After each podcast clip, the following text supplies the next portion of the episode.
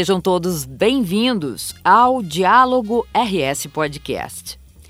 Nesse episódio, a gente fala do momento favorável ao crescimento econômico vivido hoje pelo Rio Grande do Sul. Mesmo em meio à pandemia, alguns fatores sustentam esse ambiente. Temos uma vacinação acelerando. Na economia, a boa nova vem do PIB, que teve alta de 4% no primeiro trimestre, um resultado super positivo, principalmente quando comparado com o PIB no país, que não passou de 1,2% no mesmo período. E ainda ações como a reforma administrativa, tributária, as privatizações e concessões que auxiliaram a equilibrar o caixa do Estado. E foi embalado por esse bom momento que o governo lançou o Avançar, o programa de investimentos que quer acelerar o desenvolvimento com mais qualidade de vida para a população. E para começar, eu conversei com o secretário de Desenvolvimento Econômico, Edson Brum.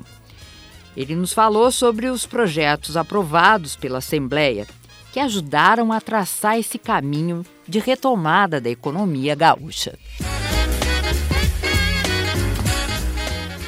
Na realidade, nós trabalhamos diretamente aqui da Secretaria dois projetos. O Fundo Open, que nós desburocratizamos e com isso encurtou, diminuiu os tempos para que o empresário possa usufruir do incentivo do Estado. O governo do Estado abre mão de arrecadação de CMS de indústrias novas e indústrias que façam expansão. Nós criamos o, Fundo Open Express, que até 300 milhões de reais de faturamento por ano, uhum. é, esse desconto que o governo dá para os impostos aconteça diretamente na guia, facilitando para o pequeno e médio empresário, que é o faturamento de até 300 milhões. Uhum. O PROED, que é outra lei que nós modernizamos na Assembleia, permite nos distritos industriais que são administrados pela Secretaria de Desenvolvimento, que são do Estado, por exemplo, Distrito Industrial de Rio Grande, Distrito Industrial de Guaíba, eh, de Alvorada Viamão, Cachoeirinha, Montenegro, Triunfo, Cachoeira do Sul e Bagé, os distritos industriais é, não é do município, é do Estado.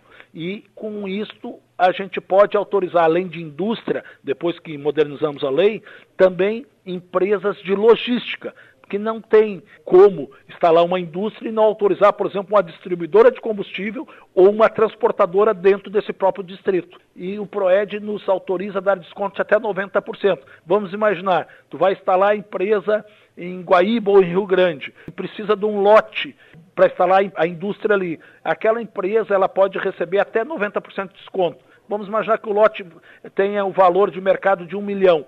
Ela paga 100 mil e instala a sua empresa, fica com o lote. Né? Então tem um desconto de até 90% para a indústria e até 50% para a empresa de logística. Então, nesses dois projetos, facilita muito a questão de instalação de indústrias aqui no Rio Grande do Sul. Mas tem outros. O diferimento eh, no aço, por exemplo, favorece bastante, especialmente a indústria de silos o diferimento do milho, né, que foi um trabalho que a gente liderou junto com a Secretaria da Agricultura e a Secretaria da Fazenda, para auxiliar neste momento a indústria de proteína animal, que produz frangos, suínos e derivados de leite, a indústria de ração. Né, e com consequência a cadeia toda, porque o milho encareceu muito para o produtor hum. né, e, ele não consegue repassar esse preço eh, para o produto final. E certo. também tem a lei do e-commerce, o decreto, né, para instalação de CDs de distribuição de produtos como a Amazon aqui no estado. O cenário hoje é bem melhor para quem investe no Rio Grande do Sul hoje do que alguns meses atrás, né? exatamente por aprovação de várias leis. A gente tem também a questão da emissão dos licenciamentos ambientais, né, secretário? Como é que foi a atuação nesse sentido do governo? É, o governo, quando não pode ajudar, não deve atrapalhar. Ah, Mas, acima de tudo, tem um equilíbrio entre a possibilidade de termos investimento e a manutenção ambiental. Né? E a nossa lei se modernizou e facilitou nisto. A própria questão do PROED, por exemplo, leva em conta o incentivo que o governo pode te dar à utilização de energias renováveis, por exemplo. Quanto menor o impacto do ambiental, maior é o desconto que tu pode ter é, de impostos que serão gerados pela indústria. Então, o, o, governo, especialmente o governador Eduardo Leite, tem falado muito nisso. Ele é muito equilibrado nisso. Olha, nós temos que incentivar mas nós não podemos é, também prejudicar o meio ambiente. Isso é fundamental para que equilibradamente a gente possa produzir aqui e não criar problemas ambientais. Antigamente se tinha muitas barreiras alfandegárias para exportar, por exemplo, produtos do Brasil, especialmente do Rio Grande do Sul. Hoje tem muitas barreiras ambientais, então nós temos que cuidar de todos os pontos: a geração de emprego, a redução de impostos e a manutenção ambiental, quer dizer, cuidar do meio ambiente. E, e isso o governo do estado fez com maestria, é? modernizando a lei. Com isso tudo, o senhor acredita que o Rio Grande do Sul demonstra aí que está mesmo preparado para essas novas oportunidades que começam a surgir, visto que nós amargamos até agora um índice de competitividade em relação a outros estados do Brasil que foi terrível até agora de sustentar, né? Está na hora de romper com isso, né, secretário? Eu acho que isso já aconteceu. Nós voltamos a estar no radar dos players mundiais. O investimento da JBS de 1 bilhão e 700 milhões para a produção de proteína animal aqui no Rio Grande do Sul é demonstrativo disso. Depois de aprovado, por exemplo, estas leis, aumentou a procura pelo Fundopem, que é, é a melhor ferramenta para atração de indústrias para o Rio Grande do Sul. Neste momento, nós estamos com 80 projetos em análise para ampliação de indústria ou para a construção de novas fábricas aqui no estado. Isto já é resultado deste trabalho, do ambiente favorável que foi criado nesse último período, especialmente. Assim como também a modernização da junta comercial.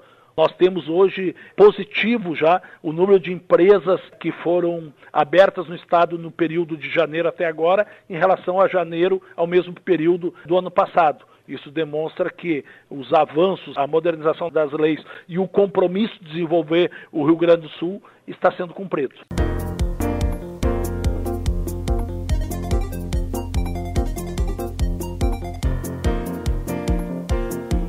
Eu quero falar sobre mais uma notícia muito positiva. O PIB do Rio Grande do Sul, que é a soma de todos os bens e serviços produzidos no nosso estado, demonstrou uma alta significativa no primeiro trimestre de 2021, o crescimento da economia gaúcha foi de 4% na comparação com o último trimestre do ano passado. Bem maior do que foi o crescimento do Brasil nesse mesmo primeiro trimestre, que foi de 1,2%. Se nós compararmos o desempenho do primeiro trimestre com o mesmo período do ano passado, a alta foi ainda maior, de 5,5% aqui no nosso estado. A recuperação da nossa agropecuária, que passou por uma grande estiagem em 2020, e da indústria, puxaram esse desempenho positivo que tanto nos anima em meio a um contexto desafiador como é o que nós estamos passando com a Covid-19. São números promissores que nos mostram uma clara perspectiva de melhora, mas ainda há muito a ser superado, nós sabemos disso. Seguimos enfrentando uma pandemia que não tem precedentes na nossa história e, junto dela, continua ainda a grave crise fiscal do nosso Estado. Claro que a gente avançou muito, mas ainda temos uma situação sensível a ser superada de equilíbrio fiscal. Os indicadores do PIB, somados às ações que nós estamos promovendo desde o início da nossa gestão, como a reforma administrativa, a reforma tributária, as privatizações, as concessões, entre outras tantas ações, demonstram que nós fizemos as escolhas certas. Nós estamos no caminho para a retomada do desenvolvimento que o Estado e a população tanto esperam de nós. A confiança é a melhor vacina para nós superarmos as perdas econômicas provocadas pela pandemia. Está aí a fala do governador Eduardo Leite sobre esta alta do PIB gaúcho. Indicadores que vêm em boa hora para a retomada do desenvolvimento que o nosso estado tanto precisa. E eu conversei com a Vanessa Sulzbach.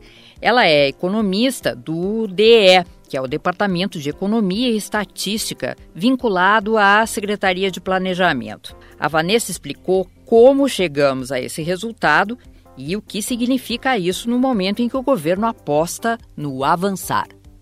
O PIB ele é o principal indicador econômico de qualquer economia, seja um estado, seja um país. Quando a gente olha para a atividade econômica, a gente quer entender como é que está andando esse país, né, ou esse ente federativo, a gente olha para o PIB. Ele dá um resumo do que está sendo produzido naquele local, naquele período. A gente lançou, então, o PIB do primeiro trimestre do Rio Grande do Sul, que veio com números muito bons, né? No comparativo em relação ao último trimestre do ano passado, a gente teve um crescimento de 4%.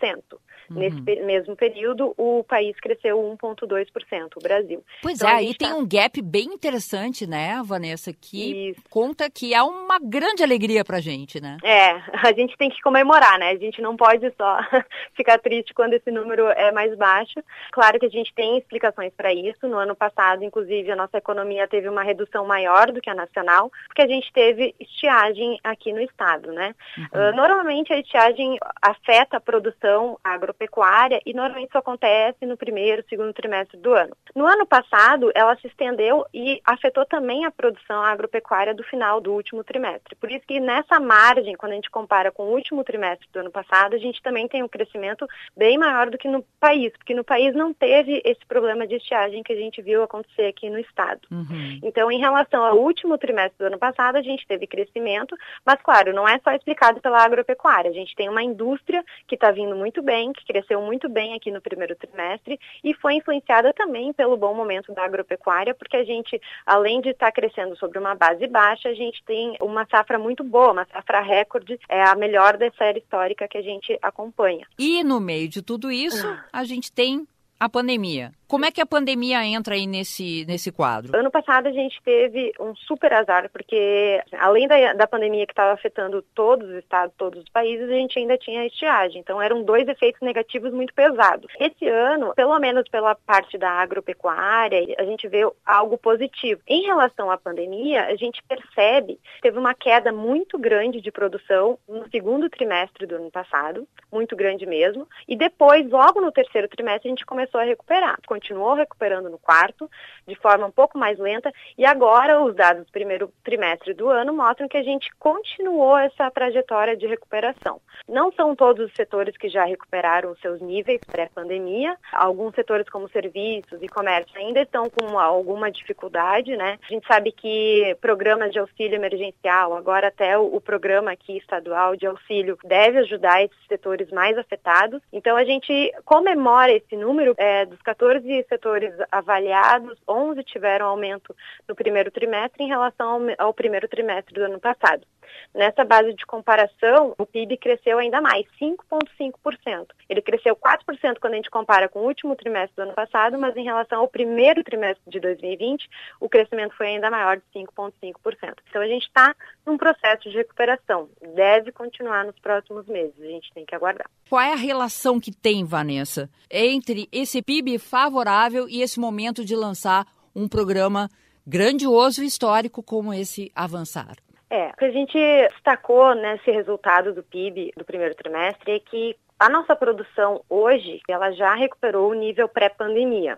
E além disso, o que a gente está produzindo atualmente é maior do que a gente produziu nos últimos anos. A gente colocou num patamar parecido com o que a gente produzia em 2014. As pessoas perguntam, bom, e a gente vai continuar crescendo? Se as condições econômicas é, estão mais favoráveis, é mais fácil a gente ter um crescimento econômico. E no que, que a gente fala em condições mais favoráveis? Bom, se a gente tem um sistema é, que permite maior competitividade para nossas empresas, se a gente tem uma infraestrutura boa, isso ajuda a escoar a nossa produção, principalmente a nossa produção agropecuária, que precisa de rodovias boas. Então, esse projeto Avançar RS, é, ele está alinhado porque ele visa melhorar as condições da economia para que a gente tenha mais períodos de crescimento pela frente. Eu acho que é nesse sentido, assim, a gente está vendo um resultado bom desse momento atual, mas se a gente criar condições melhores para a economia gaúcha, para a viabilidade dos negócios, melhor para o nosso PIB, que será mensurado no futuro.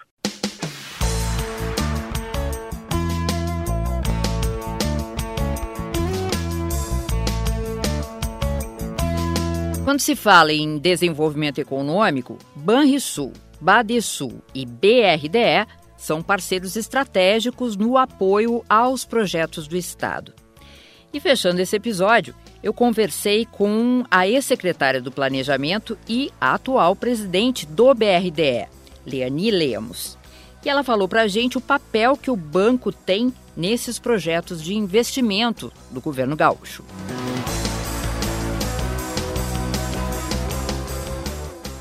Nós recebemos as diretrizes a partir dos governos. Como nós estruturamos aqui as priorizações, estão alinhados com os planejamentos estratégicos dos estados. Então, nós já somos parceiros, hoje nós temos empresas que estão em mais de mil municípios, nós temos mais de 33 mil clientes, é, fomentando esse desenvolvimento que é um dos objetivos dos governos também. Mas num momento crítico que nós vivemos, né, é uma crise sanitária, não é uhum. exatamente uma crise econômica, o banco se ajustou a esse novo momento. Vou te dar aqui alguns exemplos. O banco é um banco de fomento, a gente não emprestava para capital de giro, que é para financiar o custeio das empresas. A gente financiava investimento, mas nós nos ajustamos para fazer capital de giro. Em 2020 estamos fazendo, em 2020 e 2021. Uhum. Uma segunda adaptação foi usar recursos próprios para oferecer para as empresas. Foi criado um programa chamado Recupera Sul, com 900 milhões de reais, 300 milhões para cada estado. E esses recursos, em menos de um ano, eles já foram todos utilizados. E uma terceira inovação foram as agências. Passaram a operar valores mais baixos, acima de 200 mil. Ou seja, a gente antes trabalhava com valores acima de 800 mil, 1 milhão, e passamos a trabalhar um valor mais baixo justamente para atender um outro tipo de cliente, um cliente menor que também estava passando por dificuldade. Também criamos aqui para o Rio Grande do Sul uma linha chamada Economia Criativa, em que a gente ofereceu prazos bem, bem razoáveis, bem atrativos para as empresas do setor da economia criativa que sofreram muito na pandemia, né? O setor cultural, ali o audiovisual, teatro, design, moda, bares, restaurantes, né? O setor de gastronomia que foi bastante atingido também então, são alguns exemplos de como, num momento como a pandemia, né, um banco público pode é, dar o suporte para as políticas públicas e apoiar aqueles que mais precisam, porque esse é o nosso papel. Leaninha, agora eu queria que tu falasse um pouco, tu já passou pelo governo do estado, teve um papel super importante, falando em pandemia, nessa arrancada de pandemia como secretária, tu vivesse isso quase 24 horas no teu dia, hoje, à frente do BRDE, qual é o teu olhar sobre esse momento? Olha, é, eu diria que não foram quase 24 horas, não, foram 24 horas, porque até quando, quando dormia sonhava com planilha, sonhava com mapa, é. sonhava com. Eu, é, é, assim, é, foram dois momentos bem nesses dois anos, né? O Rio Grande do Sul viveu muito intensamente, mais do que outros estados, eu acho, esse, esses dois anos, dois anos e meio. Primeiro, a gente viveu um momento de grandes reformas, de mudanças estruturais, de mudanças profundas nas finanças do Estado. Tivemos aí a aprovação de uma reforma administrativa e uma reforma presidenciária que são consideradas exemplos para todo o país. O Rio Grande do Sul ele era reconhecido, era conhecido pela sua crise, pelas suas dificuldades, e um Estado rico, um Estado é o quarto PIB do país, um Estado que tem uma estrutura produtiva, um Estado que arrecada, mas que tem, tinha os desafios ali na Previdência, uma folha que crescia assustadoramente, ano a ano, quer dizer, mesmo que nenhum governador desse aumento, o governador Sartori não deu aumento, o governador Eduardo chegou, não deu aumento, mas a folha crescia pelo crescimento eh, vegetativo, né? uhum. né? A folha do Rio Grande do Sul é de 30 bilhões e sem aumento nenhum, ela cresceu um bilhão ao ano. Imagina, um bilhão ao ano. É. Em quatro anos, são 4 bilhões. Foi muito importante isso. Se você olha os números, estabilizou essa despesa. É a maior despesa do Estado. Por mais que a gente tivesse feito todo o esforço ali de corte de frota, ajusta o custeio, o custeio já estava muito justo, né? Já vinha sendo feito um controle e continuou sendo feito esse controle, continua sendo feito aí pelo governo, pela Secretaria de Fazenda esse trabalho. Então eu acho que é uma grande transformação para o Estado, porque ela é estrutural. Não adianta só fazer a, a concessão, a privatização, colocar dinheiro em caixa, porque é receita extraordinária. Se a despesa continua crescendo, precisa atuar nos dois lados. Então foram feitas as reformas, foram aprovadas emendas constitucionais que permitiram aí que se iniciassem os processos de modelagem das privatizações. A gente está assistindo isso, então acho que essa mudança tem um impacto muito positivo no resultado fiscal do Estado, e esse é um dos elementos de competitividade. Você não pode ter um Estado que gasta mais, gasta sempre mais. Isso, qualquer empreendedor de peso, ele olha e vai. Bom, se esse Estado aqui está tão desequilibrado, já já ele vai aumentar os impostos, né? Então isso afugenta o, o capital, afugenta o investimento. Isso foi muito importante além de garantir a prestação de serviços públicos, garantir os salários dos, dos servidores públicos. Não existe serviço público sem os servidores públicos. Então, é preciso que haja uma regularidade, uma previsibilidade e uma, uma melhora da gestão. Em seguida, vivemos intensamente o primeiro ano da pandemia, que quando começamos achávamos que era que seria mais breve do que foi, Exato. do que tem sido, na verdade, né? é. né? Então, esse último ano foi um ano de muitos aprendizados, porque nós lidamos com algo absolutamente desconhecido. E o governador teve uma visão de implementar um gabinete de crise, de dar transparência a todas as informações e todos os processos, algo que não é regra, não estamos vendo em todos os estados brasileiros. A gente vê em poucos estados. A gente consegue ver até os leitos ocupados por hospital. Isso não tem precedente. Não há outro estado que tenha essa estrutura. Com monitoramento constante, ouvindo cientistas, agregando todo o conhecimento técnico que podia dentro do governo, com colaboradores externos, acho que foi um processo muito importante. O Rio Grande do Sul é reconhecido hoje